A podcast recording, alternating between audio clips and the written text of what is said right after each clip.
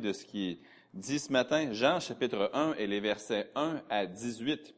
Et puis le titre du message ce matin, Christ est plus grand que les ténèbres. Dans Jean chapitre 1 et les versets 1 à 18, Christ est plus grand que les ténèbres. Dieu le permettant, dans les prochaines semaines, j'aimerais prêcher une série de messages qui va simplement être intitulée Christ est plus grand. Donc Christ est plus grand que il va y avoir divers sujets qui vont être abordés, mais toujours avec l'idée que Christ est plus grand que telle chose. Christ va être plus grand que nos besoins, dans Jean chapitre 2.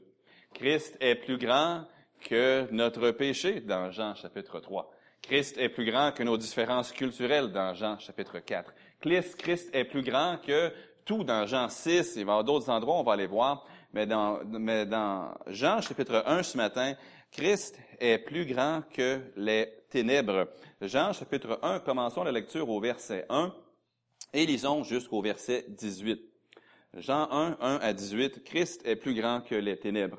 La parole de Dieu dit, Au commencement était la parole, et la parole était avec Dieu, et la parole était Dieu. Elle était au commencement avec Dieu. Toutes choses ont été faites par elle, et rien de ce qui a été fait n'a été fait sans elle. En elle était la vie, et la vie était la lumière des hommes. La lumière, lui, dans les ténèbres, et les ténèbres ne l'ont point reçu. Il y eut un homme envoyé de Dieu, son nom était Jean. Il vint pour servir de témoin, pour rendre témoignage à la lumière, afin que tous croient par lui. Il n'était pas la lumière, mais il parut pour rendre témoignage à la lumière. Cette lumière était la véritable lumière qui, en venant dans le monde, éclaire tout homme. Elle était dans le monde, et le monde a été fait par elle, et le monde ne l'a point connue. Elle est venue chez les siens, et les siens ne l'ont point reçue. Mais à tous ceux qui l'ont reçue, à ceux qui croient en son nom, elle a donné le pouvoir de devenir enfants de Dieu, lesquels sont nés non du sang, ni de la volonté de la chair, ni de la volonté de l'homme, mais de Dieu. Et la parole a été faite chair elle a habité parmi nous pleine de grâce et de vérité, et nous avons contemplé sa gloire, une gloire comme la gloire du Fils unique venu du Père. Jean lui a rendu témoignage et s'est écrié, Celui dont j'ai dit, celui qui vient après moi m'a précédé, car il était avant moi. Et nous avons tous reçu de sa plénitude, et grâce sur grâce. Car la loi a été donnée par Moïse, la grâce et la vérité sont venues par Jésus-Christ. Personne n'a jamais vu Dieu. Dieu, le Fils unique, qui est dans le sein du Père, est celui qui l'a fait connaître. Prions. Éternel, c'est avec un grand plaisir que nous avons plongé les regards dans ta parole parfaite ce matin. Nous l'avons lue, non comme la parole des hommes, mais comme elle est réellement la parole de Dieu. Et nous savons que tout ce que dit un homme pourrait être erroné, mais nous savons que tout ce que toi tu dis est entièrement et parfaitement vérité. Merci que ta parole est un, fondement solide sur lequel nous pouvons bâtir notre vie, sur lequel nous pouvons bâtir notre foyer, sur lequel une Église est bâtie. Et merci que ce fondement, il est sans faille, il est sans fissure, et que tout ce que nous avons lu ce matin dans ces versets, et tout ce que nous lirons ailleurs dans ta parole, est entièrement digne de confiance. Et tu nous dis aussi que c'est une parole entièrement digne d'être reçue, certaine et entièrement digne d'être reçue que Jésus-Christ est venu dans le monde pour sauver des pécheurs, dont je suis le premier, dit l'apôtre Paul. Alors, Père, s'il y a quelqu'un ici aujourd'hui qui n'a jamais reçu ce don gratuit de la vie éternelle, qui est encore dans ses péchés et qui n'est pas recouvert de la justice de Jésus-Christ, je prie qu'aujourd'hui soit le jour du salut pour cette personne et pour tous ceux qui ont reçu la vie éternelle, tous ceux qui sont tes enfants. Je prie que ce message puisse nous encourager, nous édifier, nous exhorter à marcher toujours de progrès en progrès et de toujours marcher plus près de toi. Oui, nous avons un ennemi, et chaque fois que ta parole est prêchée, je crois que c'est son objectif d'empêcher cette parole de trouver euh, de la bonne terre dans les cœurs. Et comme à mon habitude, je te demande ce matin de l'empêcher d'être actif ici ou d'être efficace ici, et que vraiment seul le Saint-Esprit ait libre cours à travers nous aujourd'hui et en nous aujourd'hui. Et je le prie dans le nom de Jésus. Amen. Christ est plus grand que les ténèbres. Il y avait une femme du nom de Jill de Juski qui, en 1997, s'est portée bénévole pour travailler dans un club biblique des vacances, un peu comme on a eu ici euh, tout récemment. Maintenant, dans son cas à elle, le club biblique des vacances se déroulait dans un quartier défavorisé où c'était surtout des maisons mobiles euh, qui étaient installées, où la plupart des gens vivaient sous le seuil de la pauvreté. C'était dans l'État du Minnesota aux États-Unis. C'était un quartier où le crime se multipliait et où les besoins spirituels, mais également physiques, étaient criants, étaient très grands. Pendant plusieurs années, Mme Dejewski a recruté des gens pour venir avec elle dans ce quartier, pour l'aider à évangéliser le quartier, et pour démontrer l'amour de Christ aux gens de ce quartier difficile. Mais le jour est venu, Mme Dejewski s'est fatiguée. Elle s'est lassée de constamment faire le trajet de sa belle maison euh, de banlieue à deux étages pour aller en ville et aller dans ce quartier, revenir à la maison. Le trajet a commencé à la fatiguer au point qu'elle n'en pouvait plus. Alors elle a fait le choix qui s'imposait. Elle a vendu sa maison, puis elle a déménagé elle-même dans ce quartier difficile. Elle désirait, selon ses propres dires, que la lumière se propage dans ce quartier de ténèbres elle était prête à tout, à tout, pour que cela puisse se produire. Madame de Djouski, elle comprenait que même si les ténèbres étaient grands dans ce quartier, Christ est plus grand que les ténèbres. Et si elle peut amener Jésus-Christ aux gens de ce quartier de la ville, ce quartier difficile, ce quartier rongé par le crime, elle savait que chaque personne qui recevait Jésus-Christ tiendrait dans ses mains la lumière qui est l'évangile de Jésus-Christ et que plus de gens saisissaient l'Évangile, que plus de gens croyaient l'Évangile, plus ce quartier deviendrait illuminé. On voit dans Jean chapitre 1 ce matin que Christ est plus grand que les ténèbres.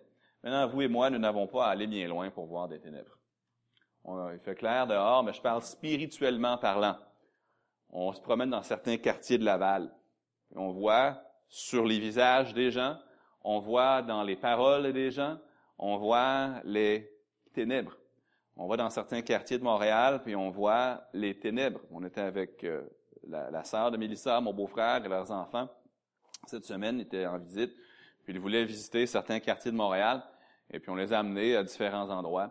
Puis un endroit qu'on les a amenés, c'est dans l'est de la ville de Montréal, et vous allez marcher sur une rue bien connue avec euh, des magasins, des boutiques, des choses. On est allé et puis honnêtement, on est peut-être resté seulement 30 minutes, et puis j'étais abasourdi à quel point les gens sont profondément méchants. On marchait, puis c'est un quartier où il n'y a pas beaucoup de jeunes familles, puis on marchait avec deux poussettes, puis ça irritait les gens au plus haut point. Juste à peu près en deux minutes après avoir sorti de la voiture, il y a au moins trois personnes qui ont pris le temps d'arrêter pour nous insulter, pour nous dire, euh, juste pour nous dire des méchancetés parce qu'on était sur leur trottoir. J'étais comme, c'est ridicule. Mais vous savez, on en parlait entre nous, puis euh, mon, beau-frère me dit que tout le monde est comme ça dans la grande de Montréal. Sinon, c'est pas tout le monde qui est comme ça à Montréal. Mais vous savez, on parle, on entend les gens, on, les, on entend leur frustration, on voit leur colère, puis on se dit, ces gens-là ont vraiment besoin de Christ. Quand tu peux marcher sur le trottoir puis juste te choquer après un étranger qui ne t'a rien fait pour aucune bonne raison, que ça arrive à répétition, tu commences à voir que les gens ont besoin de Jésus-Christ. C'est pas un comportement normal. Mais ils sont comme ça, ils sont aussi colériques, ils sont aussi amers parce que dans leur cœur, ils sont plongés dans les ténèbres. On a vu d'autres choses en ville que je vais mentionner dans quelques instants probablement. Mais les ténèbres autour de nous sont partout. Ma famille et moi, on vit à proximité d'un quartier très difficile dans l'ouest de la ville. Et puis souvent, si on fait, euh, on va prendre une marche en famille, ou encore si on fait du vélo, même si on va en voiture, parfois, on va passer à travers ce quartier. C'est un quartier où il est recommandé de ne pas aller après, le coucher du soleil. Euh, c'est pas rare qu'on voit des voitures de police se diriger en trombe dans ce quartier. On va se promener pour on va voir du ruban jaune de la police qui bloque l'accès à un bloc appartement ou quelque chose. C'est produit le soir avant. Mais vous savez, c'est un quartier où règnent les ténèbres. On entend les enfants de ce quartier parler sur le trottoir, puis à les écouter parler, ils ne sont que le reflet de ce qui se passe dans leur foyer, de ce qui se passe dans leur école. Ils ne sont que le reflet, au fond, de ce qu'ils voient chez papa, chez maman, et c'est clair que le péché, c'est une gangrène qui ronge leur foyer, qui ronge le quartier au complet. C'est facile de se décourager. On regarde les ténèbres autour de nous et on oublie parfois que Christ a gagné la guerre. On regarde les ténèbres puis on se demande, est-ce que la lumière va vaincre? Mais la réponse est oui. Et parfois, on oublie que ce que nous voyons autour de nous, ce ne sont que les derniers soubresauts de Satan, qui est un ennemi vaincu, et que Christ, à la croix, a déjà remporté la victoire, mais que dans le temps qui lui reste, Satan désire faire le plus de dommages que possible parce qu'il sait qu'il est un ennemi vaincu. J'aimerais qu'on voit premièrement dans le message, vous pouvez suivre sur votre feuille si vous le voulez, premièrement que Christ est plus grand que le mal autour de nous. Christ est plus grand que le mal qui est autour de nous. Remarquez le verset 5 de Jean chapitre 1. On n'aura pas le temps de regarder tous les versets de Jean 1. On va s'en tenir ce matin au verset qui concerne ce thème de la lumière directement. Dans Jean chapitre 1 et le verset 5, la lumière, lui, dans les ténèbres, et les ténèbres ne l'ont point reçu. Remarquez la première partie du verset, la lumière, lui. La lumière brille, la lumière, lui, dans les ténèbres, même si les ténèbres ne l'ont point reçu. Vous savez, les ténèbres, ça peut cacher beaucoup de choses. Les ténèbres, c'est sombre, ça peut cacher beaucoup de choses, mais les ténèbres ne peuvent jamais, au grand jamais, dissiper la lumière. La lumière est beaucoup plus forte, beaucoup plus puissante que les ténèbres. Et si jamais il y a un affrontement entre la lumière et les ténèbres, la lumière va toujours, toujours l'emporter. Jamais les ténèbres ne peuvent chasser la lumière, mais oui, la lumière peut chasser les ténèbres. La lumière peut dissiper les ténèbres. Les ténèbres ne peuvent jamais dissiper la lumière. Est-ce que vous avez déjà eu peur des ténèbres? Peut-être quand vous étiez enfant. Je sais qu'on a deux garçons à la maison, puis des fois, ils n'aiment pas trop les ténèbres. En fait, Daniel, il y a une lampe dans sa chambre. Puis il y a quelques semaines, l'ampoule de sa lampe, de, sa, lampe qui est sur sa table de chevet, elle était brûlée, ne fonctionnait plus. C'est une, ampoule, je ne sais pas où on a acheté cette lampe-là, mais l'ampoule est très difficile à trouver. Il n'y en a pas juste n'importe où. Donc finalement, on a trouvé une ampoule, mais ça a pris peut-être deux semaines, trois semaines avant qu'on puisse trouver l'ampoule en question, puis que la lampe fonctionne à nouveau. Mais Daniel n'aimait pas tellement ça. On dit, papa, est-ce que tu peux allumer la lumière dans le corridor? Puis là, des fois, nous, on pensait c'est l'heure pour, pour maman et papa de se coucher, donc il doit dormir. On fermait la lumière du corridor. Papa, non, non, non, je veux que tu allumes la lumière. Il voulait pas avoir de ténèbres. Puis finalement, justement, j'ai dit, Daniel, maman, elle ne pas beaucoup la lumière quand elle dort, donc il faut absolument qu'on ferme les lumières. Donc, est-ce que je peux allumer les lumières de ma chambre et fermer la porte? Donc, Daniel, il dormait dans sa chambre avec les lumières allumées, faisait clair, clair, clair, mais lui préférait ça aux ténèbres. C'est sûr que peut-être que vous aussi, quand vous étiez enfant, vous n'aimez pas tellement avoir les ténèbres. Vous savez, c'est facile de faire disparaître les ténèbres. Tout ce qu'on a à faire dans notre société, c'est qu'on va près du mur, on allume l'interrupteur, on le met à on et il n'y a plus de ténèbres. Ils sont tous partis. C'est facile de dissiper les ténèbres. On n'a qu'à allumer la lumière. Et lorsqu'on le fait, les ténèbres disparaissent à l'instant même. Il y a des combats dans la vie qui sont absolument inégaux. C'est pas égal. Peut-être que vous avez déjà vu un match de sport où c'était clair, là. C'était qui qui allait gagner le match. C'était inégal. On peut penser à l'eau peut-être dans la nature. L'eau, c'est une force de la nature qu'on ne peut pas vraiment combattre. Si vous êtes dans un village près de l'océan, près de la mer, puis qu'il y a un ras de marée qui s'approche des régions côtières, il y a une seule chose à faire, fuir. On ne peut pas combattre l'océan. C'est absolument impossible de, de battre un ras de marée. Le vent aussi, c'est un ennemi féroce. Si, un ouragan se dirige vers vous, ou une tornade aux États-Unis ou dans certaines régions du Canada se, dirige vers une ville ou un village, ils vont évacuer. On ne peut pas juste...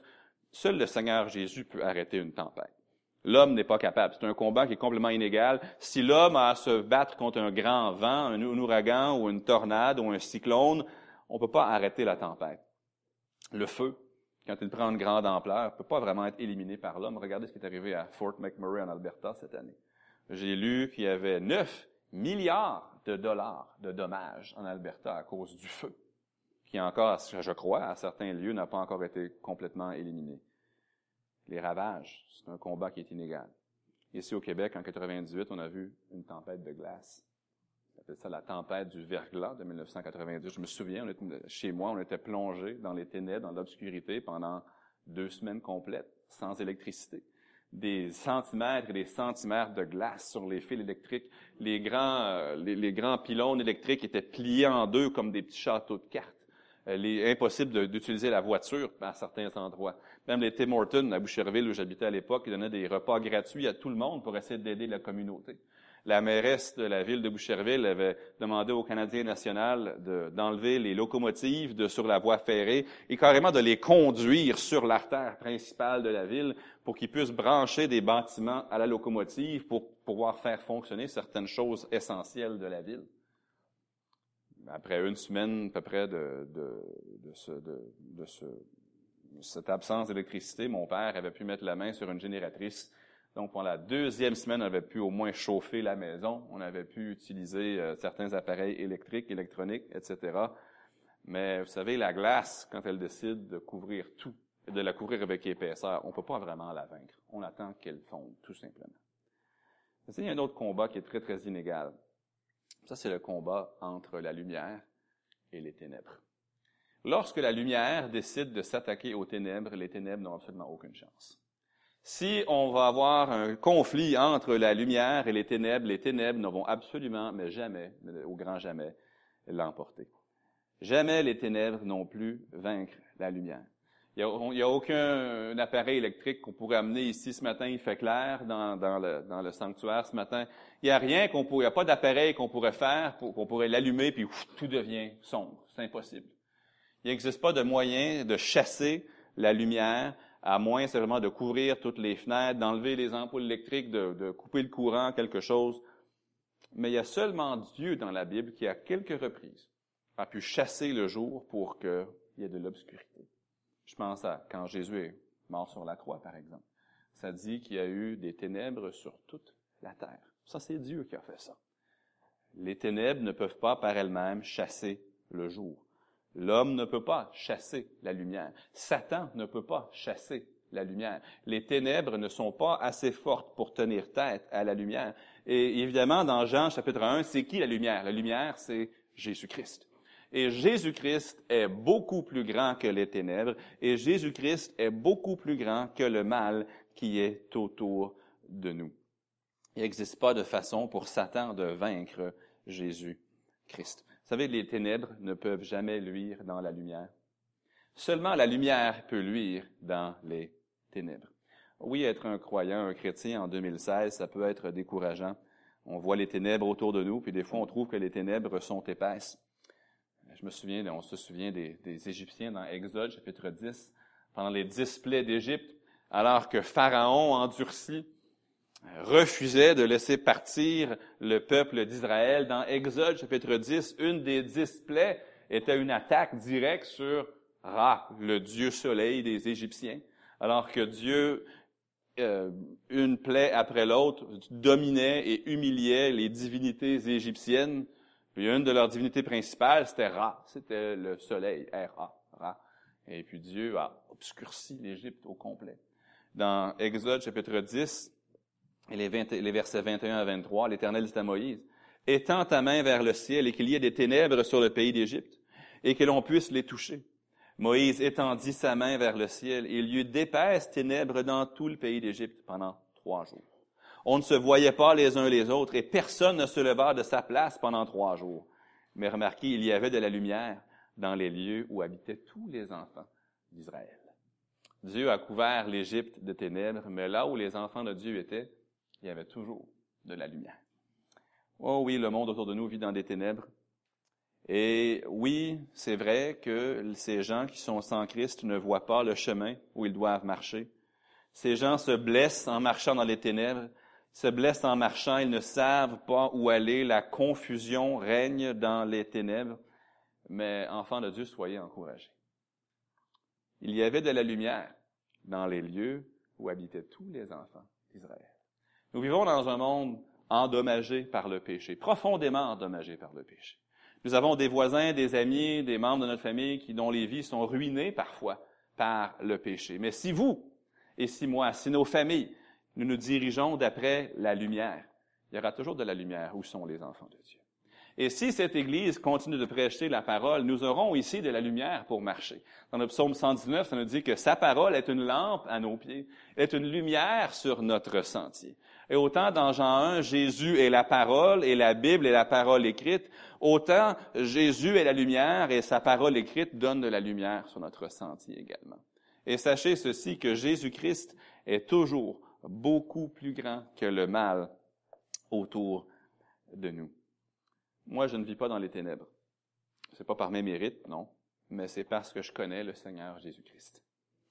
Euh, je ne vis pas dans les ténèbres parce que j'ai sa parole dans mes mains, euh, devant mes yeux, euh, dans mon cœur, dans ma mémoire, et je peux me diriger d'après sa parole. Comment le jeune homme rendra-t-il pur son sentier? En se dirigeant d'après ta parole? On a de la lumière dans sa parole. Moi, je suis pas confus face à l'avenir. Pourquoi? Parce que je connais Jésus-Christ et Jésus-Christ est la lumière. Dans Jean chapitre 16, Jésus cherche à encourager ses disciples qui sont attristés parce que Jésus va les quitter dans très très peu de temps, dans quelques heures, il va être crucifié. Puis il dit, je vous ai dit ces choses afin que vous ayez la paix en moi. Vous aurez des tribulations dans le monde, mais prenez courage. J'ai vaincu le monde. La lumière a vaincu les ténèbres. Les ténèbres ne peuvent jamais tenir tête à la lumière. Moi, j'aime pas tellement les ténèbres, et les ténèbres ne m'aiment pas non plus. Euh, j'ai pas peur des ténèbres parce que Christ est la lumière et que la lumière, Jésus-Christ, est plus grande que les ténèbres. Christ est plus grand que le mal qui est autour de moi. Et le jour vient, il vient bientôt, où sa victoire, elle va être évidente pour tous. Et les ténèbres n'auront plus de place. Le mal non plus n'aura plus de place. Et autant l'obscurité aura été bannie pour l'éternité parce que Jésus-Christ va être la lumière et il n'y aura pas de nuit au ciel. De la même façon, il n'y aura pas de mal au ciel non plus. Et spirituellement parlant, les ténèbres ont été bannies également. Pourquoi? Parce que Jésus-Christ est plus grand que les ténèbres. Jésus-Christ est plus grand que le mal autour de nous, et même son sacrifice à la croix était suffisant pour que toutes les œuvres que vous avez faites dans les ténèbres soient complètement effacées pardonner et expier parce que Jésus-Christ est plus grand que le mal qui est autour de nous. Et même le mal que l'homme se complaît à faire, le jour vient où Jésus va revenir pour régner avec une verge de fer et va mettre fin à ce que l'homme fait. Et un jour, il va aller plus loin encore. Selon la fin d'Apocalypse, il va bannir même Satan lui-même. Le prince des ténèbres, il va le bannir à l'étang de feu pour l'éternité. Christ est beaucoup plus fort que les ténèbres beaucoup plus grand que les ténèbres, il est beaucoup plus, grand que le mal qui est autour de nous. Mais deuxièmement aussi, Dieu cherche, ou Christ cherche des témoins qui iront vers les ténèbres avec la lumière. Christ cherche des témoins qui iront vers les ténèbres avec la lumière. Au verset 6 de Jean 1, ça nous dit, Il y eut un homme envoyé de Dieu. Son nom était Jean. On parle de Jean-Baptiste ici. Il vint pour servir de témoin, pour rendre témoignage à la lumière, afin que tous croient par lui. Il n'était pas la lumière, mais il parut pour rendre témoignage à la lumière. Il n'y a jamais eu un jour dans l'histoire humaine où Dieu était sans témoin. Dieu a toujours eu des témoins. Même le prophète Élie dans l'Ancien Testament se croyait seul. Et Dieu lui a dit non, Voici, j'ai des milliers d'hommes encore dans ce pays qui n'ont jamais fléchi le genou devant Baal. Même un des intendants du roi Akab, qui était l'ennemi juré d'Élie, était un homme qui craignait Dieu. Et même dans cette époque sombre de, la nation d'Israël, Dieu avait encore ses témoins. Et il n'y a jamais eu, et il n'y aura jamais un jour sur cette terre où Dieu manquera d'un témoin pour annoncer la lumière. Il y en aura toujours. Peu importe à quel point les ténèbres semblent s'apaisir dans ce monde, il ne viendra jamais de jour où la parole de Dieu aura été éliminée. L'homme peut rager, l'homme peut faire la guerre, l'homme peut vouloir détruire la lumière, ils n'y arriveront jamais. Il n'y aura jamais de jour où Dieu sera sans témoin pour la lumière dans ce monde. Dans Marc chapitre 13 et le verset 31, Jésus dit, Le ciel et la terre passeront, mes paroles ne passeront point. Il y aura toujours de la lumière dans ce monde. Toujours, toujours, toujours, toujours. Vous dites, oh, il y a beaucoup de mal autour, c'est vrai. Oh, on dirait que les ténèbres dominent. Ça peut sembler vrai, mais n'oubliez pas que Jésus-Christ est plus grand que les ténèbres et que Christ ne manquera jamais de témoins pour la lumière. Avant de monter au ciel, Jésus a demandé à ses disciples de monter sur une montagne. Il avait dit qu'il les précédait en Galilée. Il monte sur la montagne. Et ici, les disciples reçoivent ce que nous appelons parfois la grande mission.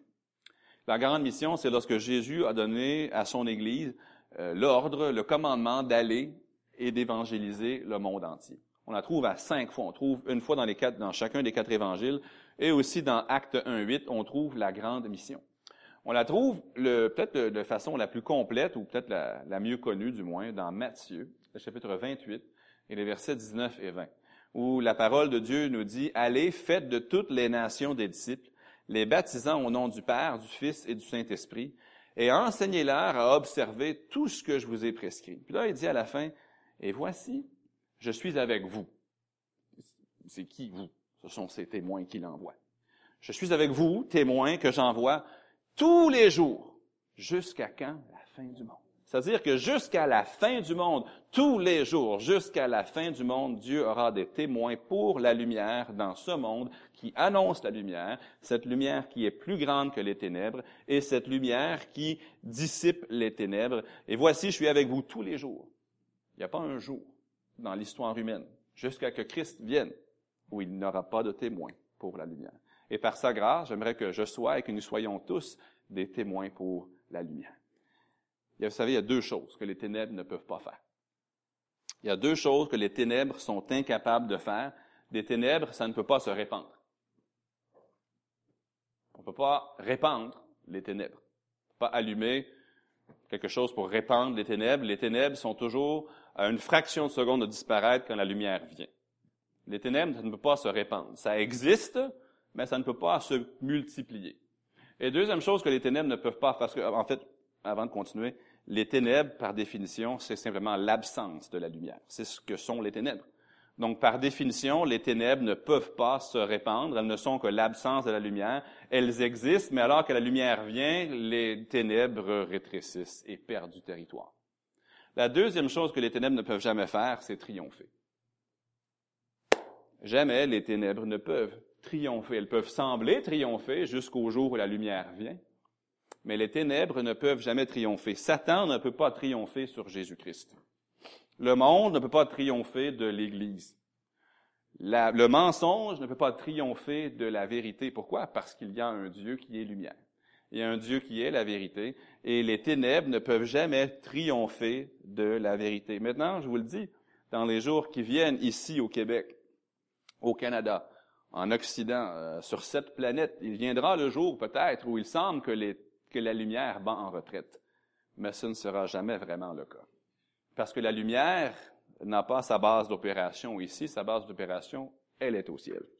Et le jour vient où Jésus-Christ, qui est la vraie lumière, va venir, il va déclarer sa victoire qu'il a déjà acquise à la croix, et les ténèbres seront bannies à son gré. C'est impossible que les ténèbres puissent triompher. Seule la lumière peut se répandre, seule la lumière peut triompher.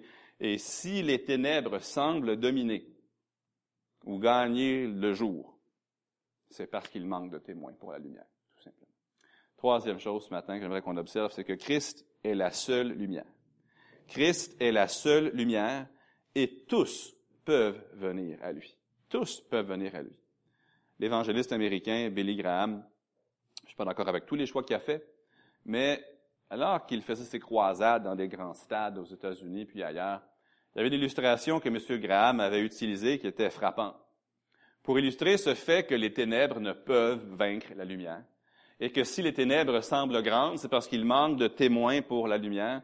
Il pressait dans un grand stade, puis avait demandé à ce que toutes les lumières soient éteintes en même temps dans le stade, puis il avait plongé le stade au complet, comme un stade comme le stade olympique, un stade de baseball, un grand stade, le stade est plongé dans l'obscurité totale. Il a demandé à une personne à l'autre bout de cet énorme stade d'allumer une chandelle?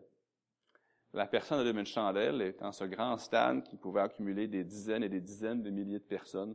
Tout le monde dans cet énorme stade, maintenant dans l'obscurité, pouvait voir la petite chandelle, la petite lumière qui brillait au bout du stade. Même un petit peu de lumière, c'est plus fort que de grandes ténèbres. Ensuite, il a demandé à la personne avec la chandelle, maintenant tout le monde dans la salle avait des chandelles qui n'étaient pas encore allumées. Il a demandé à la personne d'allumer la chandelle de la personne à côté. Là, il y avait deux chandelles. Là, vous pouvez deviner ce qui est arrivé. Ils ont commencé à, allumer les chandelles les uns les autres jusqu'à temps que tout le stade soit entièrement illuminé par des gens qui tenaient des chandelles.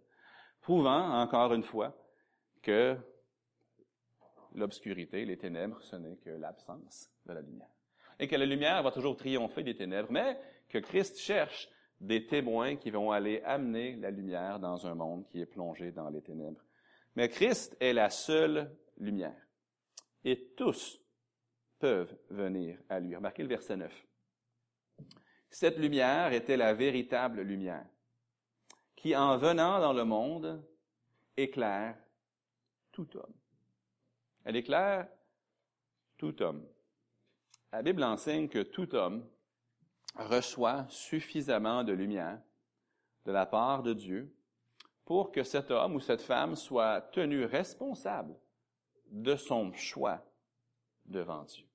Il n'y a personne qui va pouvoir se tenir devant Dieu et dire, Seigneur, je n'ai pas cru en, Dieu, je n'ai pas cru en toi parce que je n'avais aucune chance de croire en toi. Dieu a donné à chaque homme sa création. Ça dit dans Romains, le chapitre 1, qu'ils sont donc inexcusables parce qu'ayant connu Dieu, connu comment? Ben, ils ont vu sa création dans Romains 1. Ils ne l'ont point glorifié comme Dieu. Puis ensuite, quand ils ont refusé de le reconnaître comme le Dieu et le Créateur, leur cœur a été plongé dans les ténèbres. Mais tout homme peut lever les yeux le soir puis voir les étoiles. Tout homme peut regarder la création de Dieu puis voir l'ordre tout homme peut même considérer le corps humain jusqu'au niveau des cellules et voir qu'il y a un créateur. À l'étude biblique à Montréal, j'avais mentionné quelques semaines une dame qui était là, puis elle est ingénieure de profession, et puis elle avait dit, elle avait dit, en tant qu'ingénieur, je comprends ce que tu dis parce que je vois cette colonne qui tient la structure du bâtiment et je comprends que sans ingénieur ou sans architecte, il ne peut pas avoir de bâtiment. Ce qui est vrai pour un bâtiment est vrai pour l'univers au complet. On ne peut pas avoir de quelque chose d'aussi bien rodé, d'aussi bien planifié, d'aussi bien créé sans qu'il y ait un créateur. Et tout homme, euh, chaque homme voit les ouvrages de Dieu dans sa création. Et c'est seulement par rébellion que l'homme se moque de la création pour croire à une autre théorie euh, d'évolution ou de quoi que ce soit. Et leurs pensées sans intelligence sont obscurcies par leur incrédulité. Mais non seulement l'homme aussi a la création, mais chaque homme a une conscience aussi. Ça nous dit dans Romains, chapitre 2, et les versets 14 et 15, quand les païens qui n'ont point la loi, qui n'ont pas la parole, les païens qui n'ont point la parole, font naturellement ce que prescrit la loi. Tu ne tueras point, tu ne mentiras point, etc. Ils sont, eux qui n'ont point la loi, une loi pour eux-mêmes. Ils montrent que l'œuvre de la loi, les commandements de Dieu, est écrite dans leur cœur, leur conscience en rendant témoignage et leurs pensées s'accusant ou se défendant tour à tour. Comment est-ce que l'homme, qui n'a jamais entendu la parole de Dieu, sait que de prendre la vie de son prochain, c'est mal? C'est Dieu qui l'a écrit ici. Comment est-ce que l'homme sait que de dire, ce qui est universel dans les sociétés, qu'on doit parler selon la vérité, sinon la société ne peut exister? C'est Dieu qui a dit ça. Quand l'homme naturel, qui n'a point la loi, qui n'a point la parole de Dieu, fait par nature, ou sait que telle chose est mal et que telle chose est bien, eh bien, il prouve en fait par là qu'il y a un Dieu qui s'est révélé à eux. Et chaque homme a la création, chaque homme a la conscience, et chaque homme a suffisamment de lumière de la part de Dieu pour être tenu responsable de son choix devant Dieu. De plus, Dieu désire que chaque personne vienne à Christ pour recevoir la lumière. Dans Jean 12, le verset 32, la Bible dit, Et moi, quand j'aurai été élevé de la terre, j'attirerai tous les hommes à moi. C'est ce que Jésus a dit. Vous savez, qui que vous soyez, Dieu vous aime. Qui que vous soyez, Jésus-Christ désire que vous veniez à lui. Qui que vous soyez, Jésus vous dit venez. Venez. Venez à moi, vous tous qui êtes fatigués et chargés, je vous donnerai du repos. Jésus dit, lorsque je serai élevé de la terre, j'attirerai tous les hommes à moi. Jésus veut que tous les hommes viennent à lui. Il veut que tous les hommes viennent pour recevoir le pardon des péchés. Quand Jésus est allé à la croix puis qu'il a versé son sang, c'était pas juste pour certaines personnes, une petite sélection. Non, il a versé son sang pour l'humanité au complet. Car Dieu a tant aimé le monde qu'il a donné son Fils unique afin que quiconque croit en lui ne périsse point, mais qu'il ait la vie éternelle. Dans 2 Pierre, chapitre 3 et le verset 9, ça nous dit que le Seigneur ne tarde pas dans l'accomplissement de la promesse, comme quelques-uns le croient, mais il use de patience envers nous, ne voulant pas qu'aucun périsse, mais que tous parviennent à la repentance. Qui que vous soyez, homme, femme, jeune, vieux, quelque langue que vous parliez, de quelque endroit que vous habitiez, d'où vous veniez, dans quelque place sur cette planète où l'homme peut habiter. Jésus veut que chaque personne soit sauvée. Et Jésus-Christ a versé son sang à la croix pour vous, qui que vous soyez, peu importe ce que vous avez fait, peu importe ce que vous avez dit, peu importe jusqu'à quel point vous êtes allé dans les ténèbres, Jésus-Christ désire vous pardonner et vous donner la vie la quatrième chose que je remarque dans notre texte, dans les versets 12 et 13 maintenant, c'est que la lumière donne à tous ceux qui la reçoivent le pouvoir de devenir enfants de Dieu. Versets 12 et 13 dans Jean 1 nous dit, mais à tous ceux qui l'ont reçu, à ceux qui croient en son nom, elle a donné le pouvoir de devenir enfants de Dieu, lesquels sont nés? Non du sang, ni de la volonté de la chair, ni de la volonté de l'homme, mais de Dieu. On était en vacances à New York, dans la ville de New York, il y a quelques années, puis quand vous arrivez à Times Square à New York, il y a souvent des gens qui ont des déguisements, ils vont aller vers les enfants pour demander aux enfants ou aux familles, voulez-vous prendre une photo avec moi maintenant? Il faut être prudent. Parce que si vous dites oui, vous prenez la fameuse photo, là, ils vont sortir la main, ils veulent se faire payer. Puis ils vont pas être contents si vous ne les payez pas. Puis Daniel est encore assez jeune. Puis la plupart de ces gens-là vont être déguisés en super-héros, comme Batman ou Superman ou Spider-Man, différentes choses comme ça. Et puis Daniel était, papa, papa, regarde, c'est Spider-Man. Je sais pas vraiment Spider-Man, Daniel. C'est juste un homme qui est déguisé en Spider-Man. Papa, papa, regarde, c'est tel, tel. Là, je me disais, connais pas ce super-héros-là, mais bon, on continue à marcher. Finalement, on rentre dans un restaurant, un petit McDonald's pour aller chercher un café à, euh, à Times Square. Et Daniel a eu la déception de sa vie. Il a vu toutes les personnes costumées qu'il avait vues sur le trottoir. Ils étaient toutes dans le restaurant avec le casque de leur costume enlevé. Puis Daniel a réalisé que Spider-Man, c'est juste un homme déguisé. Ah, il était déçu, déçu, déçu.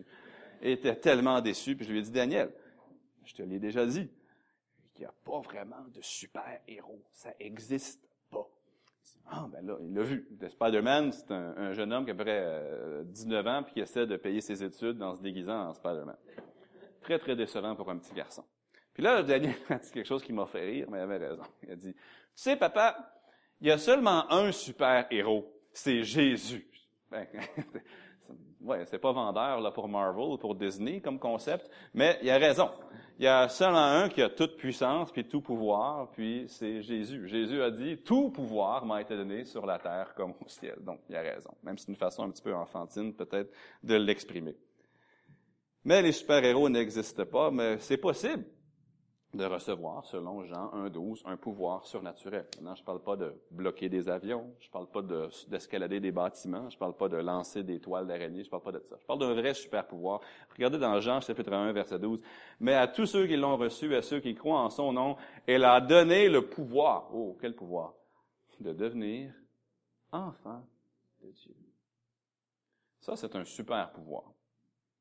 Un pouvoir qui n'est pas accessible à l'homme naturellement, mais que Dieu désire donner à l'homme. Si quelqu'un confesse ses péchés, si quelqu'un reçoit Christ comme sauveur, si quelqu'un met sa foi, c'est-à-dire sa confiance totale dans le fait que Christ a payé ses péchés à la croix, et que Christ est ressuscité des morts, et qu'il a tout fait ça à sa place pour payer pour nos péchés, eh bien, ça dit, tous ceux qui l'ont reçu, à ceux qui croient en son nom, elle donne un pouvoir le pouvoir de devenir enfant de Dieu.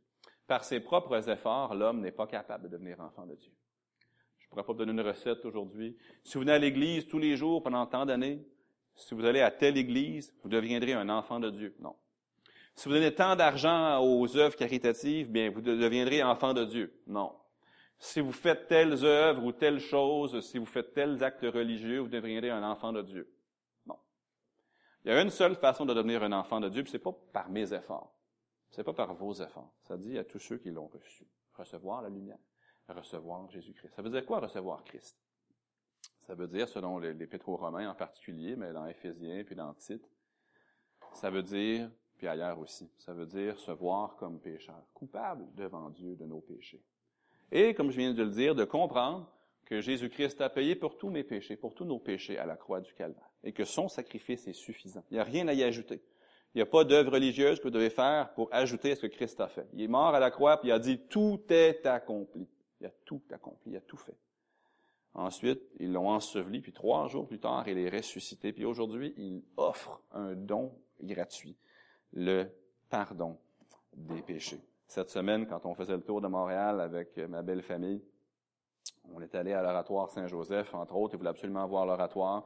Ils sont allés à l'oratoire Saint-Joseph, puis en montant en haut, ils ont, dans l'oratoire, ils ont vu le, garçon, mon neveu de 10 ans, a eu très peur, parce qu'il a vu une dame qui était assise par terre devant une statue de cire du frère André, puis elle criait. Elle criait, puis elle avait les mains dans les airs, puis elle criait, puis il a eu peur, à tel point qu'il voulait sortir tout de suite, tout de suite, il est sorti, il est sorti dehors.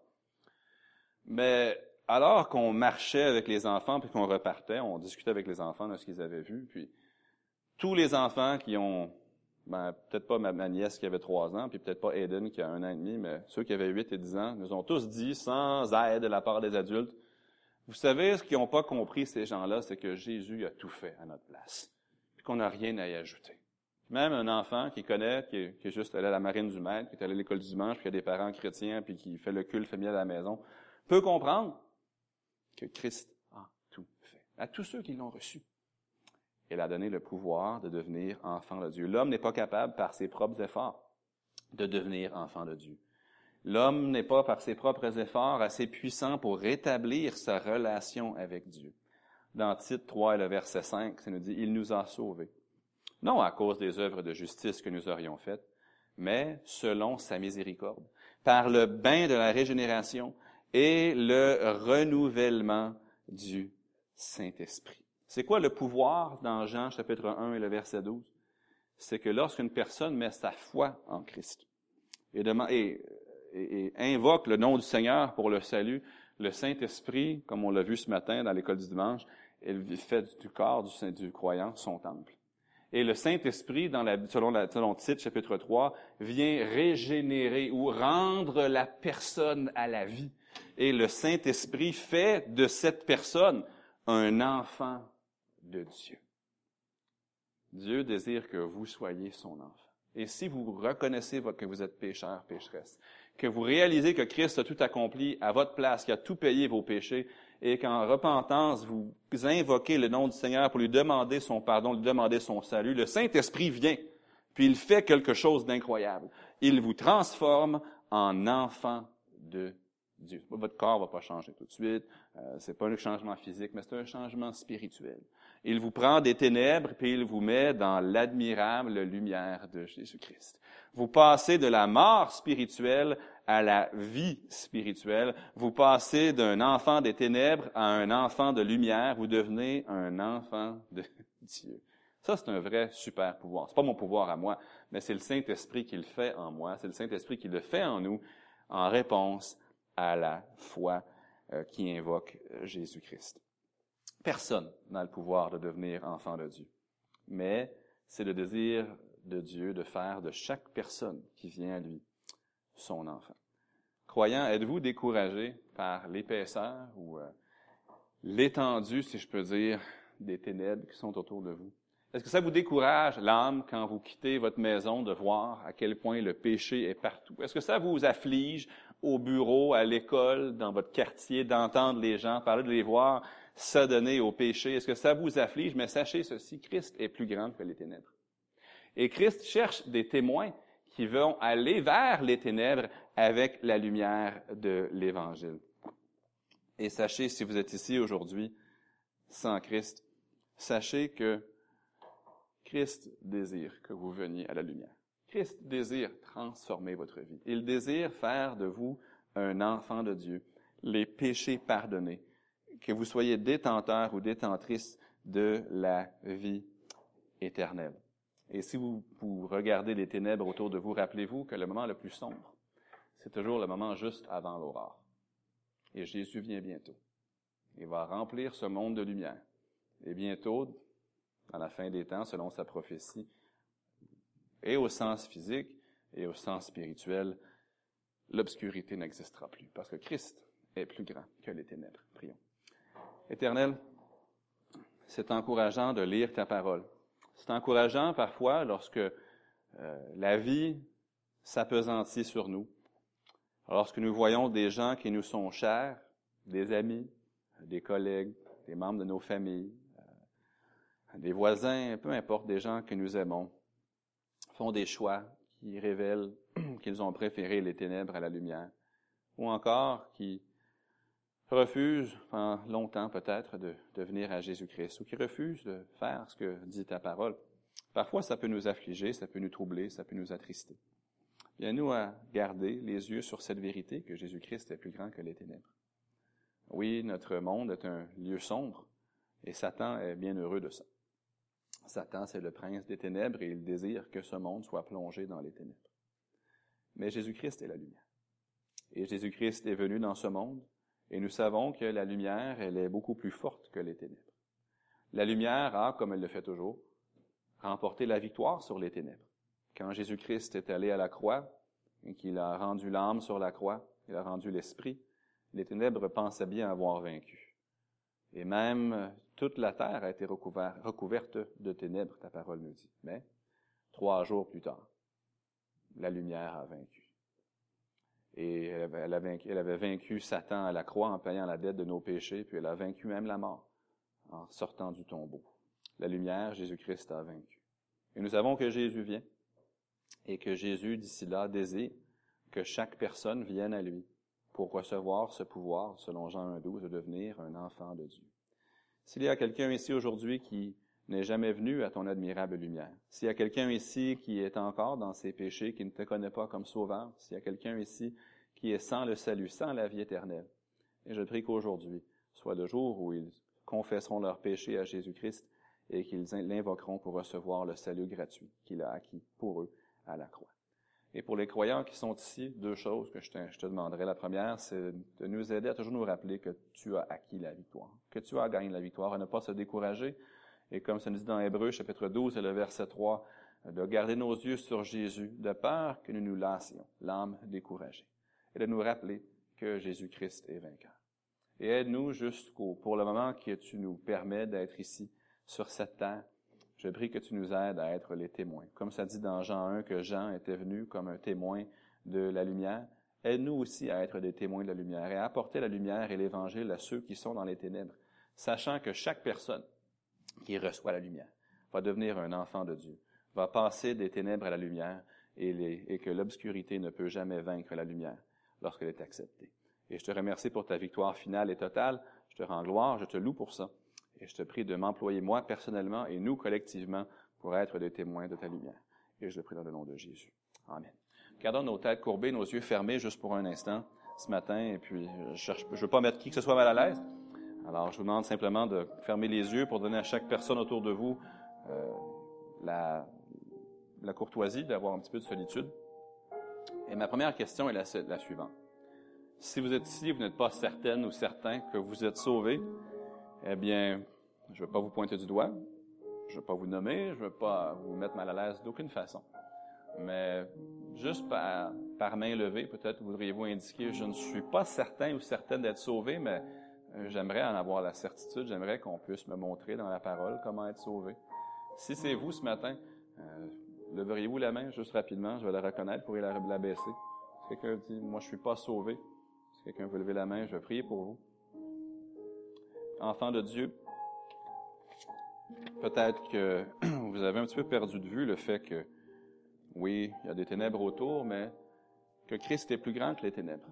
Vous savez, Christ est plus grand que même les mauvaises habitudes que vous, personnellement, avez de la difficulté à, cesser de pratiquer. Christ est plus grand que le péché autour de vous. Christ est plus grand que ce qui vous afflige chez votre prochain. Peut-être c'est juste le temps de se recentrer sur cette vérité. Peut-être que vous avez cessé, pour une raison X, d'être un témoin pour la lumière. C'est facile. Comme euh, le sacrificateur Élie dans l'école du dimanche ce matin, c'est facile de vivre pour les choses temporelles, physiques de ce monde et de devenir appesanti spirituellement et de perdre de fait le vue que, de perdre de vue le fait, je devrais dire, que Christ nous a donné un mandat. Ce mandat d'être des témoins pour la lumière. Peut-être ce sera simplement le moment de lui en parler et de lui demander son aide pour qu'on puisse être ces témoins qu'il veut que nous soyons.